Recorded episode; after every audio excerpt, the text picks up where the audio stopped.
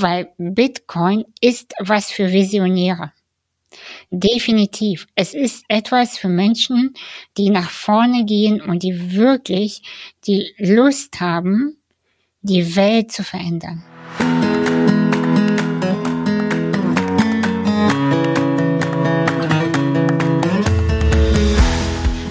Herzlich willkommen zu eine Million Satoshi, der Bitcoin Podcast für Frauen. Heute habe ich Anastasia Umrig eingeladen.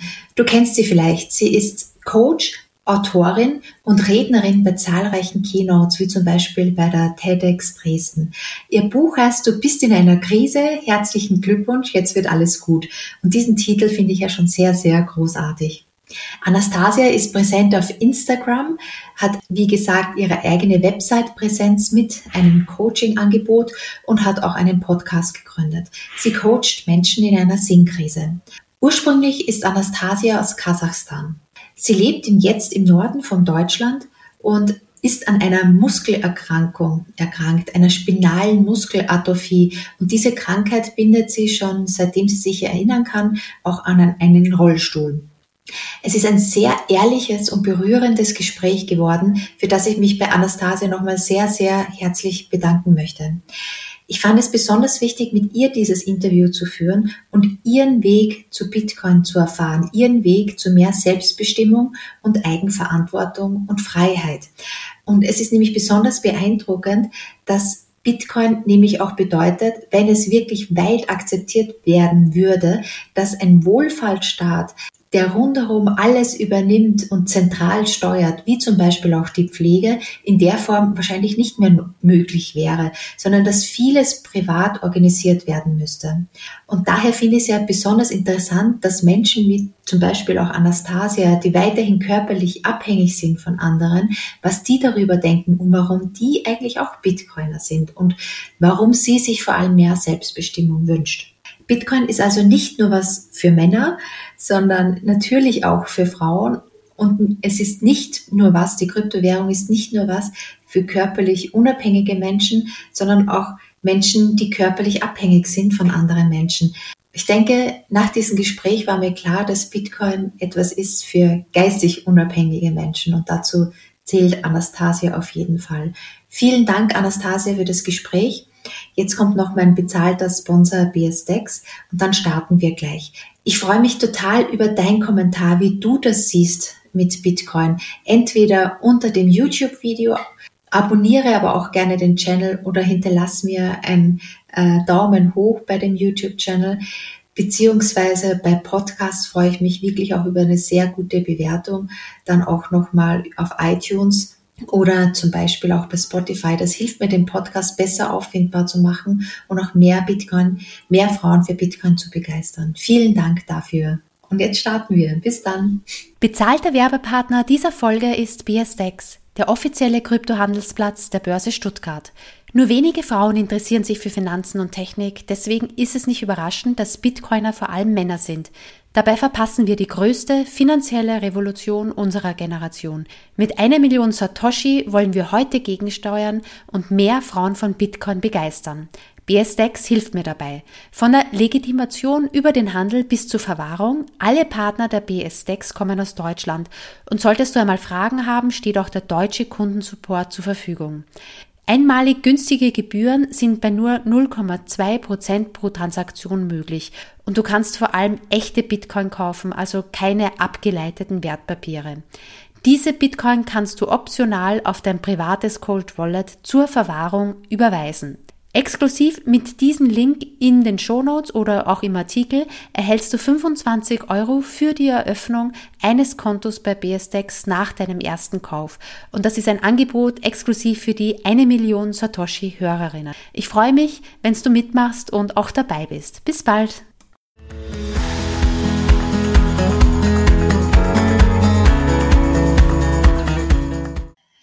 Hallo Anastasia, schön, dass du mit dabei bist bei Eine Million Satoshi, der Bitcoin Podcast für Frauen. Hi, danke für die Einladung. Ja, ich habe mich total gefreut, dass du die auch angenommen hast.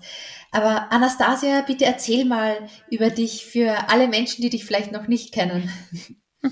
Ja, ja, wo fange ich immer an? Diese Frage ist immer so, so offen und ich frage dann mhm. immer zurück, wie viel Zeit haben wir? Viel Zeit. Ähm, viel Zeit, ja. Okay, ich versuche mich trotzdem einigermaßen mhm. äh, kurz zu halten. Ähm, ja, ich bin Anastasia, ich bin aus Hamburg und äh, hier arbeite ich als äh, Coach und Autorin. Ich habe letztes Jahr mein erstes Buch veröffentlicht. Äh, du bist in einer Krise, herzlichen Glückwunsch. Jetzt wird alles gut, heißt es. Und Toller Titel. Ja, und äh, das ist im Grunde genommen meine Hauptarbeit, äh, Menschen in ihren Neubeginn zu begleiten, weil ich selber mich sehr gut mit Krisen und Neubeginn auskenne. Ich, ähm, ja, wie man vielleicht sieht, an der Kopfstütze, bin, sitze in einem Holzstuhl und äh, lebe mit einer Muskelerkrankung. Und ähm, das schon immer, das ist mein Leben und ich kenne mich einfach aus damit, wie es ist, durch herausfordernde Zeiten zu gehen, ähm, wie es ist, äh, nicht zu wissen, was morgen ist, ja, und auch mhm. einfach Angst vor der Zukunft zu haben, als, äh, sage ich mal, in den 90er Jahren noch alles gut war, global oder besser, ähm, vor allem in Deutschland, weil es ja echt eine gute Zeit, bin ich aus Kasachstan mit meinen Eltern äh, hergekommen. Meine Mama ist Deutsche und äh, hier hatte ich dann sozusagen mein Neubeginn, mein, mein offiziell zweites Leben. Ähm, genau, und seitdem lebe ich in Hamburg und äh, denke und schimpfe akzentfrei Deutsch. ja, man würde jetzt nicht äh, hören, dass du nicht gleich damit aufgewachsen bist, aber du hast ja auch gesagt, deine Mutter ist ja Deutsche, die, da wirst du wahrscheinlich auch zweisprachig aufgewachsen sein in Kasachstan, aber die ersten Jahre sozusagen. Genau, meine Mutter mhm. konnte kein Deutsch, sie konnte so. nur, sie konnte nur mir beibringen, ich heiße Anastasia und mhm. äh, ich konnte mich artikulieren, wenn ich auf die Toilette musste. Aber oh, mehr, okay. mehr konnte ich nicht tatsächlich. Genau, habe ich so. alles hier in der Schule gelernt. Ach so, ja, ich habe jetzt irgendwie verstanden, deine Mutter ist Deutsche. Aber das ist ja gut zu, zu wissen, dass du dann halt wirklich, dann warst du wahrscheinlich unter zehn Jahre und dann bist du erst nach Deutschland gekommen und hast die Sprache auch alles gelernt. Und es war wahrscheinlich für dich eine große Umstellung auch damals. Ja, genau. Also nochmal ganz kurz zu der Sache mit dem, mit der deutschen Mama. Das sind die sogenannten deutschen Aussiedler damals Ach. gewesen. Die mhm. sind ja in den 90er Jahren äh, ganz viel hierher gekommen und wir waren halt eine Familie davon. Mhm. Okay, genau. deutsche Aussiedler, die in Kasachstan. Äh, genau, genau. Ja. Und ich bin ähm, ja hier auf die Schule gekommen, äh, war aber erstmal auf eine Sonderschule, äh, weil man mich ja aufgrund der Behinderung äh, ja vielleicht unterschätzt, vielleicht irgendwie aber auch einfach falsch einfach eingeordnet hat. Ich, ich weiß es nicht, aber es war früher so. Also in den 90ern mhm. hat man halt alle Kinder erstmal mit Behinderung per se einfach in eine Sonderschule geschickt ohne dass man geguckt hat, ob das jetzt passt oder nicht, ob das mhm. äh, gut ist oder nicht. Einfach auf die Sonderschule und das war so mein mein Stempel für ja für viele Jahre auch. Und ich habe äh, damals immer gedacht, weißt du, ich habe mich immer weggeträumt. Also ich habe immer gedacht, boah, wenn ich irgendwann groß bin, dann werde ich ein, so ein wildes, gutes Leben führen. Wenn ich groß bin, dann werde ich auf fetten Bühnen stehen. Ich werde mit Menschen arbeiten. Also das, was ich heute tue, ja. Und äh, das habe ich mir aber damals als Kind schon immer gesagt und immer gewünscht und auch immer gesehen von meinem inneren Auge. Aber äh, für, ich sag mal, für mein Umfeld war ich total die, die Verrückte, das kleine pummelige Mädchen, was auf einer Sonderschule ist und was sich irgendwie eine Welt kreiert im, in ihrem Kopf, ähm, was aber irgendwie gar nicht sein kann. Ja, also wer ist diese, wer ist dieses pummelige Mädchen und worüber redet sie die ganze Zeit? und äh, jetzt im Nachhinein, weißt du, ich, ich frage mich selber, woher ich den Mut eigentlich hatte, mhm. auf dieser Schule da sitzend äh, unter Kindern mit einer geistigen Behinderung mh, hm, und äh, wirklich zu denken, also mir, ich hatte wirklich, ich war felsenfest davon überzeugt, ich bin irgendwann erfolgreich. Toll. Ich bin irgendwann ganz groß. Und äh, das ist irgendwie so süß, ja. Also wenn ich jetzt selber daran denke, denke ich, mein Gott, das war schon irgendwie auch sweet.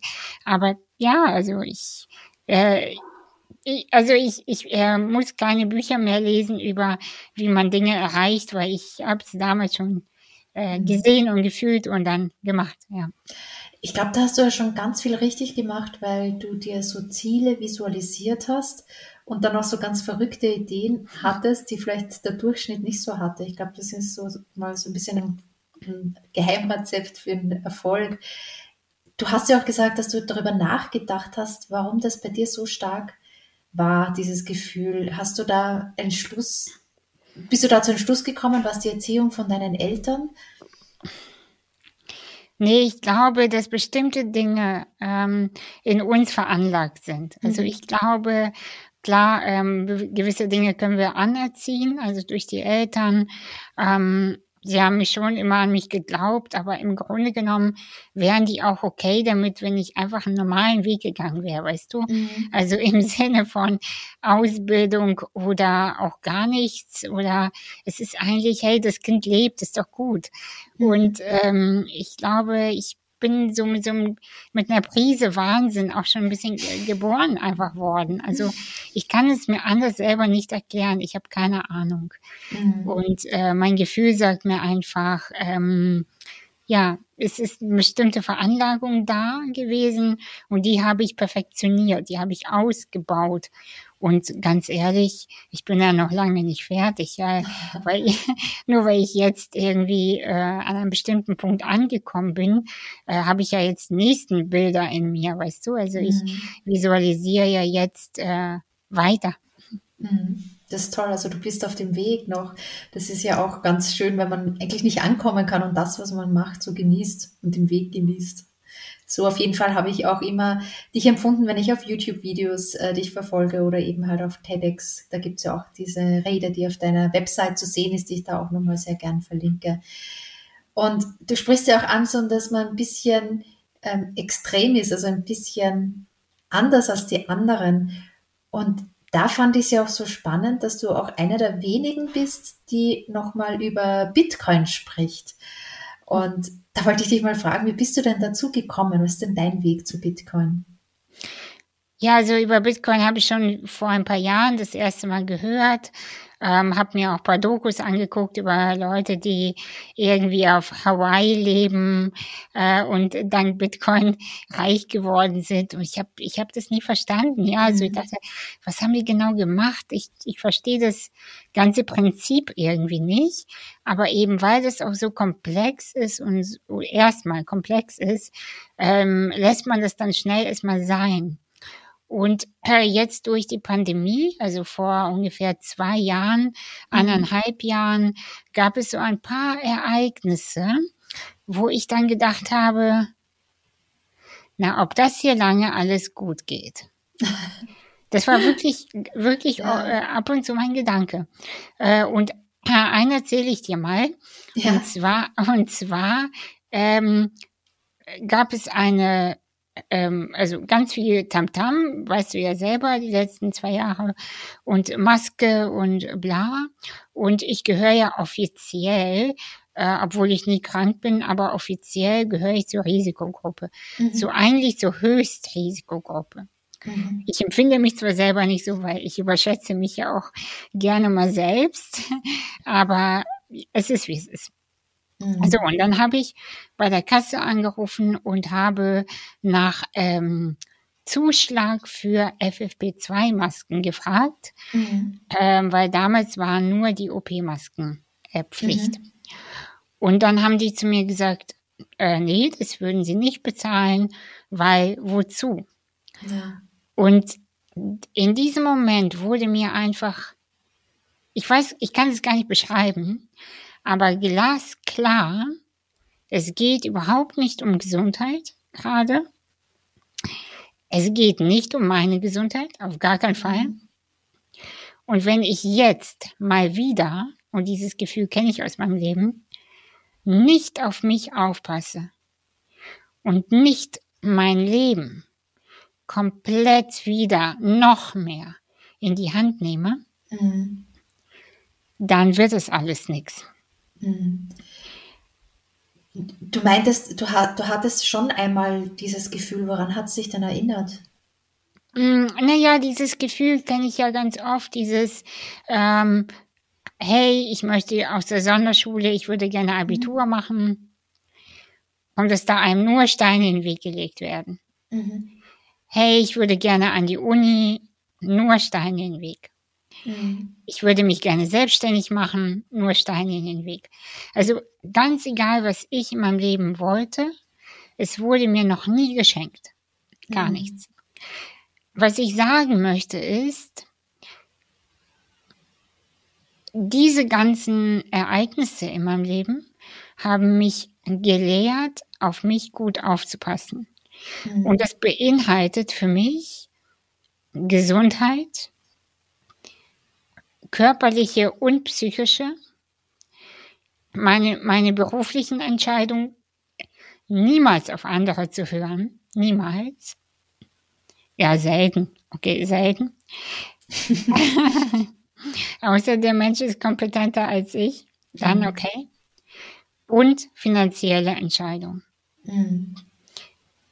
Weil ich, äh, weißt du, ich bin eine Visionärin und ich weiß genau, wenn die Masse irgendwo mitschwimmt, dann musst du stehen bleiben und überprüfen, wohin die schwimmen. Mhm. Ja. Wohin genau gehen diese Menschen? Was ist am Ende? Und ich habe, vielleicht ist auch das eine Veranlagung, ich weiß es nicht, aber die Fähigkeit in mir, einmal kurz die Ruhe zu bewahren und aus einer Vogelperspektive mhm. auf die Sachen zu gucken.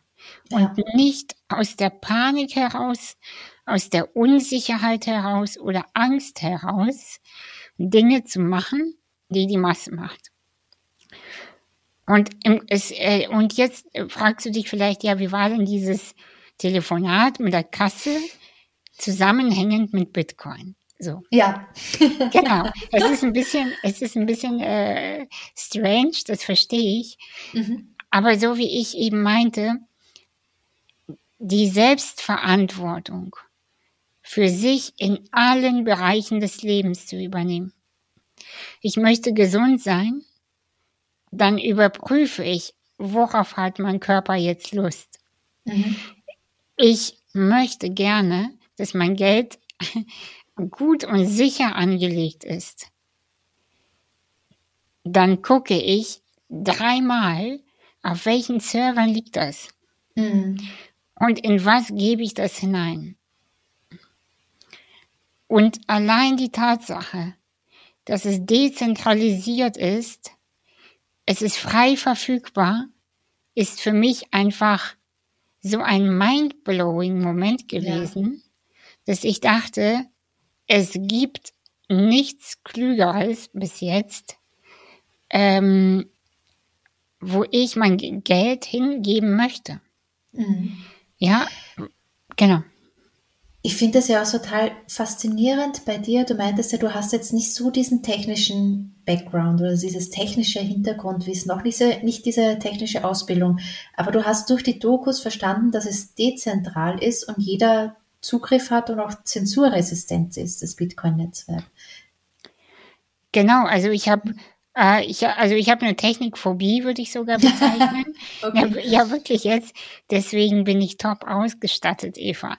Also wie du siehst, ne, mein Licht, mein Mikro ist nur so, weil ich eine Panik habe, dass es nicht funktioniert. Sieht toll aus. ja, also die Angst macht es auch perfekt. ja. Genau. Und ähm, ja, ich habe mir einfach die Dokus, ja, aber auch Gespräche. Ich habe auch ein paar Menschen kennengelernt, klar. Und dann angefangen, mich zu vernetzen. Auch auf Twitter mhm. haben wir uns ja auch kennengelernt. Und auch einfach zu gucken, was sind das genau für Leute, die da mitmachen. Also, es gibt immer und überall ein paar Weirdos, klar. Mhm. Aber trotzdem die Energie zu begreifen, was sind das für Frauen, die hier mitmachen? Und sie nicht einfach nur, ähm, wie soll ich sagen, ja, also genauer zuzuhören. Worüber mhm. reden diese Menschen genau? Was ist de deren tiefere Vision? Weil Bitcoin ist was für Visionäre. Mhm. Definitiv. Es ist etwas für Menschen, die nach vorne gehen und die wirklich die Lust haben, die Welt zu verändern und so zu kreieren. Also ja, also ich, je mehr ich da auch eintauche, desto mehr gefällt mir auch die Energie hinter Bitcoin, weil das so geprägt ist durch Freiheit. Mhm. Und weißt du, ich arbeite täglich mit Menschen, die in einer Krise sind oder die gerade irgendwie ähm, in, im Wandel stecken oder mh, hm, einfach nicht glücklich sind. Einfach nicht glücklich. Und ich erzähle ihnen den ganzen Tag über, ähm, über Freiheit. Was ist Freiheit? Und Freiheit ist auch emotional gesehen etwas, was dezentral ist. Mhm. Weißt du? Etwas losgekoppelt von der Familie, losgekoppelt von dem Körper und so weiter. Freiheit ist dezentral. Und das verkörpert für mich auch Bitcoin. Es hört sich total verrückt an. Ich weiß, nee, die Kommentare. Es hört sich total werden, schön an. Also, dass Freiheit die, dezentral ist. Ja, die Kommentare werden bestimmt so sein, was redet diese Frau? Aber ja. Nee, das hört sich richtig toll an.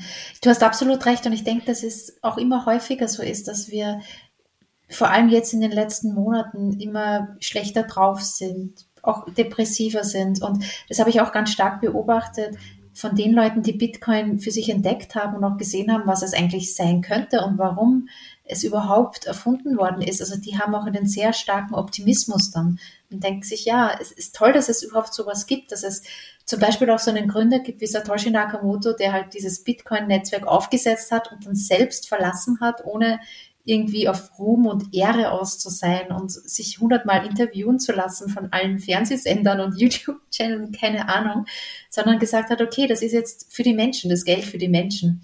Und ich denke, das inspiriert ja auch total, dass es sowas noch gibt.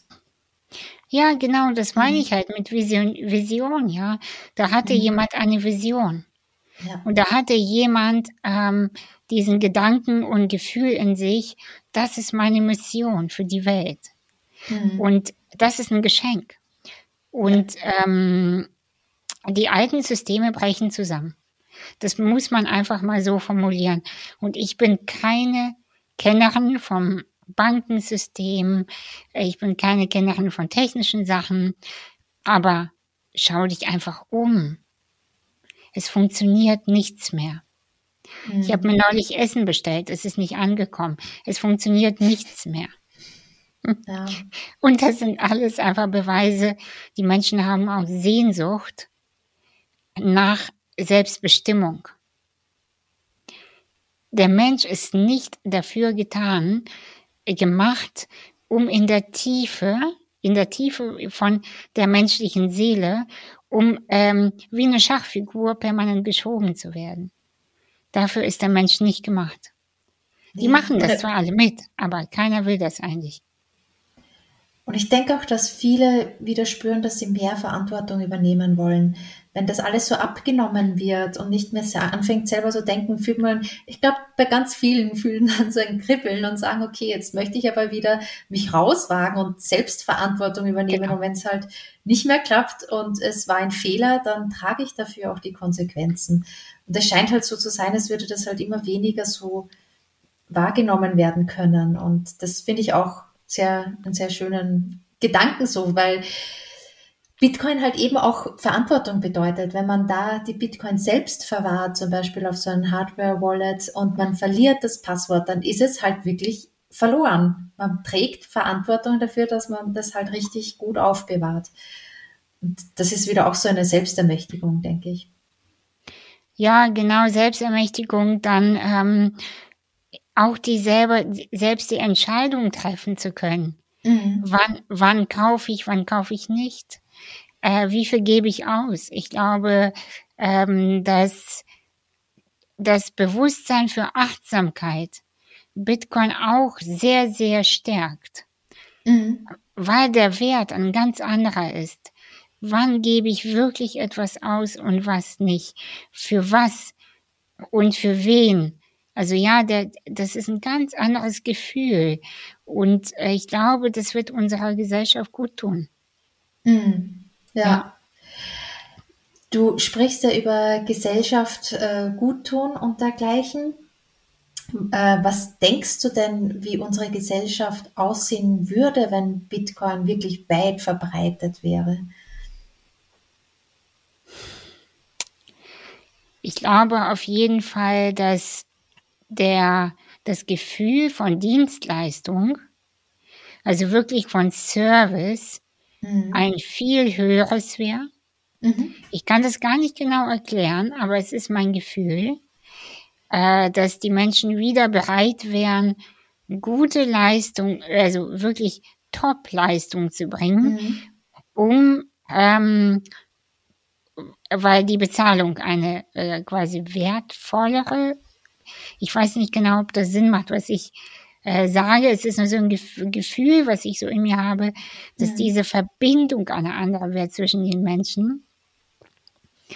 Ähm, weil dieses, äh, weißt du, der, der, der Euro ist irgendwie so ganz seltsam von der, von irgendwie von der Energie, dieses äh, fast schon nebenher ausgeben. Mhm. Man hat mhm. kein Gefühl mehr für den Wert.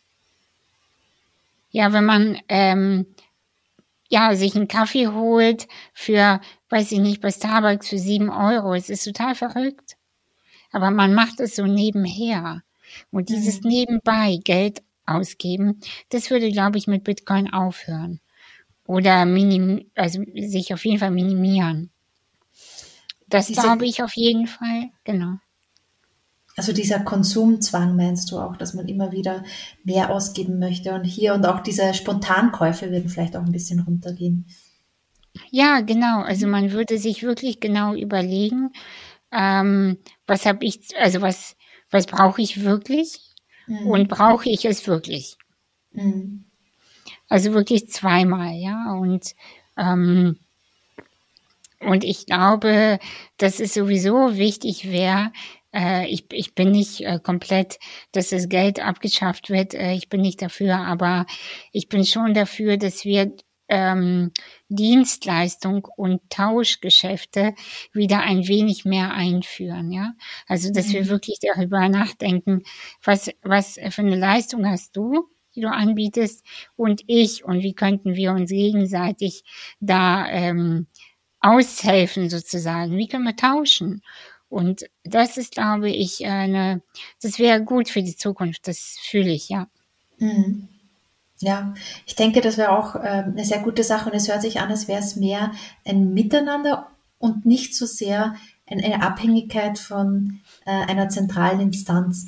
Und das ist ja, wofür ja eigentlich Bitcoin steht. Es möchte ja auch das, den Staat vom Geld trennen. Also so, dass der Staat sehr viel äh, nicht mehr finanzieren könnte, weil er jetzt nicht mehr direkt Zugriff hätte aufs Geld und äh, da es auch weniger möglich wäre, Kredite auszugeben. Und ein großes Ding wäre, was ich mir da halt auch oft überlegt habe, ist, dass der Staat ja in dem Sinne nicht mehr so ein Wohlfahrtsstaat sein könnte, mhm. weil natürlich die ganze äh, also das Rentensystem, das Pflegesystem natürlich auch alles sehr, sehr viel Geld kostet. Also meine Frage ist ja, dass ähm, überlegst, hast du davor Bedenken oder hast du davor Angst, dass es da vielleicht ähm, für Menschen mit äh, irgendwelchen Einschränkungen nicht mehr genug gesorgt wäre? Ja, definitiv. Also diesen Gedanken habe ich auch und ich habe dafür keine Lösung. Das muss ich auch mhm. sagen. Aber definitiv wäre das ein Riesenproblem, weil natürlich könnte man auf bestimmte Netzwerke zurückgreifen, aber nicht jeder Mensch mit mhm. einer Abhängigkeit, also mit einer körperlichen Abhängigkeit, ähm, hat diese Netzwerke oder kann darauf zugreifen. Ja, also ähm, nicht jedes Familiensystem ist so funktional, ja. dass die miteinander so gut arbeiten können, weil das ist ja wirklich eine Abhängigkeit bis zum Tod. Und äh, die, also für mich wäre das äh, herausfordernd. Ähm, ich glaube auch nicht jede Eltern können das leisten. Mhm. Und ähm, Freunde, ja, Familie, ja, aber bis zu einem gewissen Punkt nur. Mhm. Das würde einfach nicht klappen. Und ähm, ich glaube eher, wir müssten den Wert dieser Arbeit ähm, hervorholen und mhm. in den Fokus stellen, statt permanent die äh, Großunternehmen zu fördern, damit die Flieger abheben können, damit irgendwelche ähm, ja, Rettungsschirme wieder äh, gegeben ja. werden, ja. Aber die Menschen, die wirklich darauf angewiesen werden, ja, die fallen so hinten immer über. Mhm. Und äh, ich glaube, dass da, auch da geht es um Wertigkeiten. Wie wollen wir in der Zukunft leben? Ganz pragmatische Frage, weil auch an die Politik, ja, also natürlich die sind heute zwischen 30 und, keine Ahnung, 60 Jahren und äh, einigermaßen körperlich fit. Aber ganz ehrlich, auch die werden irgendwann in eine körperliche Abhängigkeit kommen. Gut, die haben natürlich dann äh, finanzielle Ressourcen, um sich jemanden aus dem Ausland ähm, zu holen für eine Hilfe, aber das hat nicht jeder. Mhm. Und jeder Mensch, der einmal in einer körperlichen Abhängigkeit war, der weiß ganz genau, weißt du, es ist am Ende egal, wie viel Geld du auf dem Konto hast. Wenn du nicht weißt, wie du auf die Toilette kommst, dann mhm. hast du ein mhm. Problem. Und mhm. dieses, dieses Gefühl wird fast jeder Mensch von uns irgendwann im Alter erlebt haben. Und ähm, ich glaube, die, die Prioritäten müssen sich verändern. Der Fokus auf wie wollen wir leben, mit welcher Energie wollen wir sein. Und äh, ich glaube, diese, dieser Wandel hat jetzt begonnen und das ist gut so. Ja, ich finde es total toll, dass du das ansprichst, weil das ist auch genau das, worüber, ähm, ja, ich glaube, wir uns viel zu wenig Gedanken machen. Wie, und du dir natürlich aufgrund deiner Lebensgeschichte auch schon eigentlich immer gemacht hast. Aber ich glaube, es gibt immer weniger, die sich halt über Gedanken machen, wie das ist, wenn sie mal 70 oder 80 sind, äh, ob die Pflegeversicherung, die sie da jetzt einzahlen, ob die dann, ob es die dann überhaupt noch gibt, ob man dann irgendwie auch noch gepflegt wird oder halt auch irgendwie eine Vergütung dafür bekommt, damit man andere dafür bezahlen kann. Und ich sehe das auch total wackelig, dieses ganze System und denke, dass wir so das nicht mehr gestalten wollen und äh, dass es nicht so weitergehen kann. Aber natürlich eine Lösung in der Form, ich glaube, die können wir jetzt auch nicht äh, so finden, aber auf jeden Fall mitreden und uns darüber Gedanken machen. Schon jetzt ist total wichtig. Ja, genau. Also ich, ja, wie, genau. Ich mhm. glaube nicht, dass, weißt du, immer, es ist ja immer dieses Gefühl bei uns, ja, wir können das doch eh nicht ändern. Ja. Du und ich jetzt am heu heutigen Abend nicht, das stimmt. Mhm. Aber so ganz generell möchte ich mich mit dem Gedanken gar nicht erst anfreunden, weil ja, wir können so vieles nicht ändern, das stimmt, aber gleichzeitig so viel. Und mhm. die Frage ist halt, wo, ja, und so gehe ich halt durchs Leben, ne? Ja, ist gut, können wir nicht ändern, aber was können wir denn ändern? Ja, genau. Und da wirklich dann auch klar zu bleiben und zu sagen, auch, dass du mir jetzt deine Bühne schenkst, also danke nochmal, wirklich zu sagen, hey, es gibt Menschen wie mich, die angewiesen sind auf Unterstützung und die, die gleichzeitig auch Bitcoin haben, ja klar. Ja. ja, also wieso auch nicht? Also ich, ich liebe das. Ich, ich, äh, ich bin ja total modern, aber trotzdem gibt es auch ein, ähm, ein Lebensbereich in mir, der angewiesen ist auf Menschen, auf Geld, auf Hilfe, auf ähm, ja, dass man den Wert wertschätzt, auch der, der Arbeit, die die Menschen, die bei mir arbeiten, tun. Ne? Mhm. Ja, ich fand das auch total hinreißend, dass ich da gelesen habe, dass du da auch so einstehst für Bitcoin, weil natürlich ist es so für Menschen jetzt, die, wo man jetzt bisher noch nicht so angewiesen war, aber irgendwann sein wird bestimmt, ja, so ein vielleicht gefühlt einfacher dafür zu sein. Und das fand ich ähm, ja auf der anderen Seite sehr gut, weil ich denke, dass, dass man auch mit anderen Erfahrungshintergründen für Bitcoin sein kann.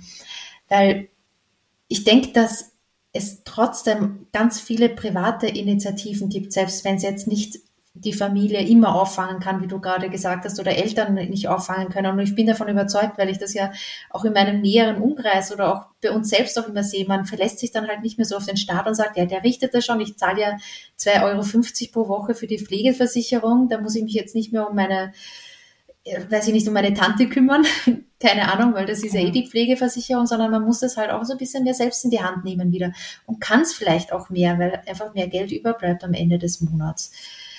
also ich bin da auch sehr pos positiv und sehr optimistisch, dass das auch in einem System funktionieren könnte, das jetzt nicht so stark zentral reguliert wird, weil ich da auch eher auch mein Vertrauen verloren habe, dass das noch in 30 Jahren für mich da sein wird. Naja, und äh, schau mal, meine, meine Assistenz zum Beispiel, also mein mhm. Leben äh, mit und, äh, Unterstützungsbedarf, organisiere ich auch dezentral. Mhm. Das, das äh, wird mir gerade jetzt erst eigentlich so richtig bewusst, merke ich, weil ich habe keinen Pflegedienst oder so, mhm. sondern es gibt ein Modell, das nennt sich das Arbeitgebermodell und ich bekomme das Geld dafür und ich stelle selbst das Personal ein.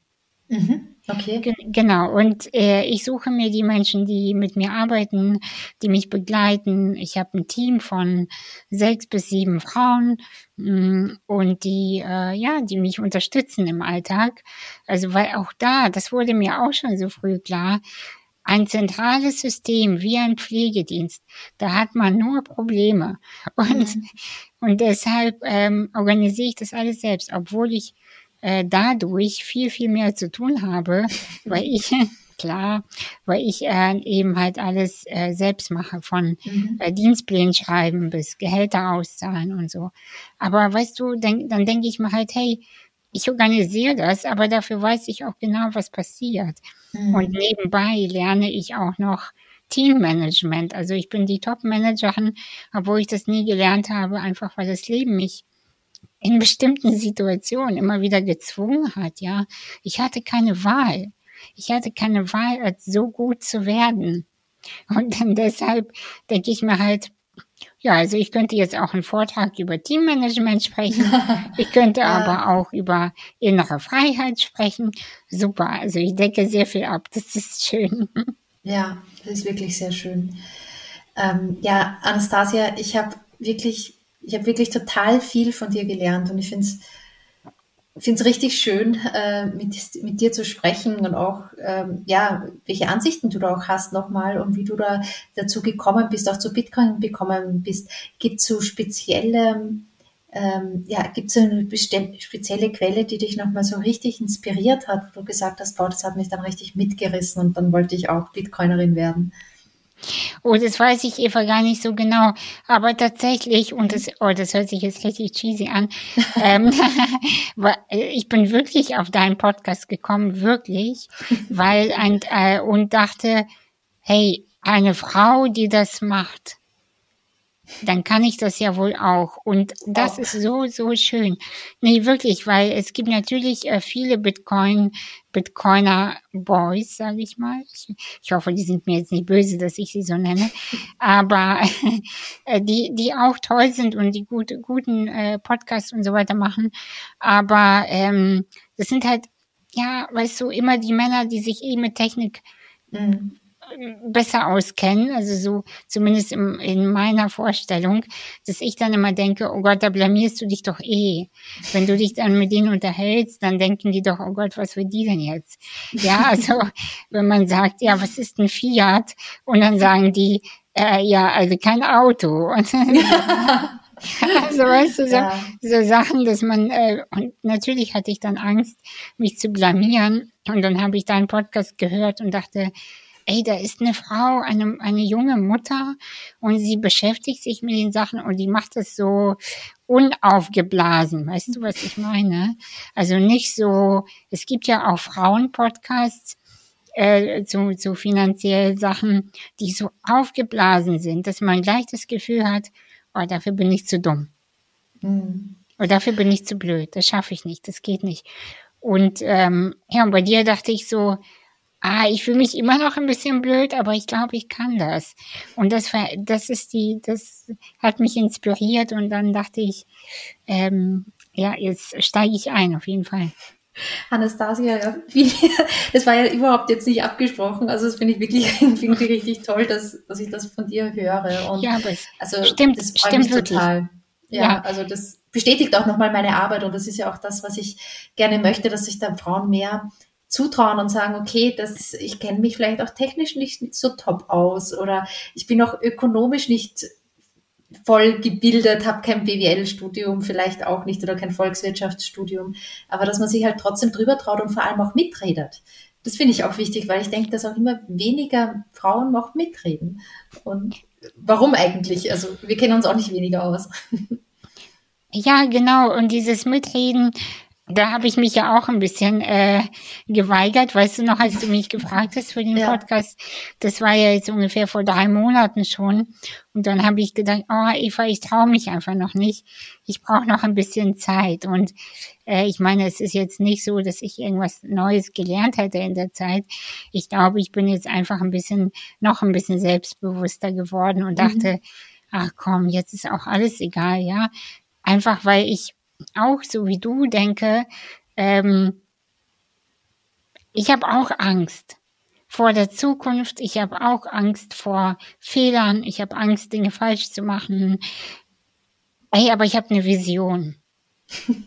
ja. Und die ist wirklich groß. Und die, und ich möchte das nicht einfach, dass es so untergeht oder einsickert, weil ich mich nicht getraut habe oder weil ich Angst hatte, dass mich irgendwer, den ich noch nicht mal kenne oder mag, äh, kritisiert. Also, weißt du, und ja, und deshalb, wir haben keine andere Wahl, als außer unseren Weg zu gehen. Oh, das ist wunderschön, Anastasia, wirklich. Also äh, finde ich auch ein wunderschönes ähm, Wort auch nochmal zum Schluss, dass wir wirklich den Weg gehen soll. Und ich glaube, da ist keiner so inspirierend wie du, also auch so mitreißend. Und ich finde es total schön, dass, äh, dass du gekommen bist zum Podcast und ich da dich interviewen durfte. Und ja, ich glaube, ich werde jetzt auch nochmal komplett meine Vision für die nächsten drei Jahre nochmal ähm, ja, überdenken oder vielleicht auch nochmal wirklich visuell auch ausdrucken und ja. äh, so mich vor mich hinlegen. Und das finde ich eigentlich total schön. Und das hilft eigentlich auch jeden tief auch nochmal raus. Vielen Dank, Anastasia. Sehr gerne, Eva. Und immer wenn du denkst, dass du jetzt eine große Vision hast, machst du nochmal plus sieben. ja, genau. Wir wollen ja herausgefordert werden. Ja. Danke. Dann. Danke.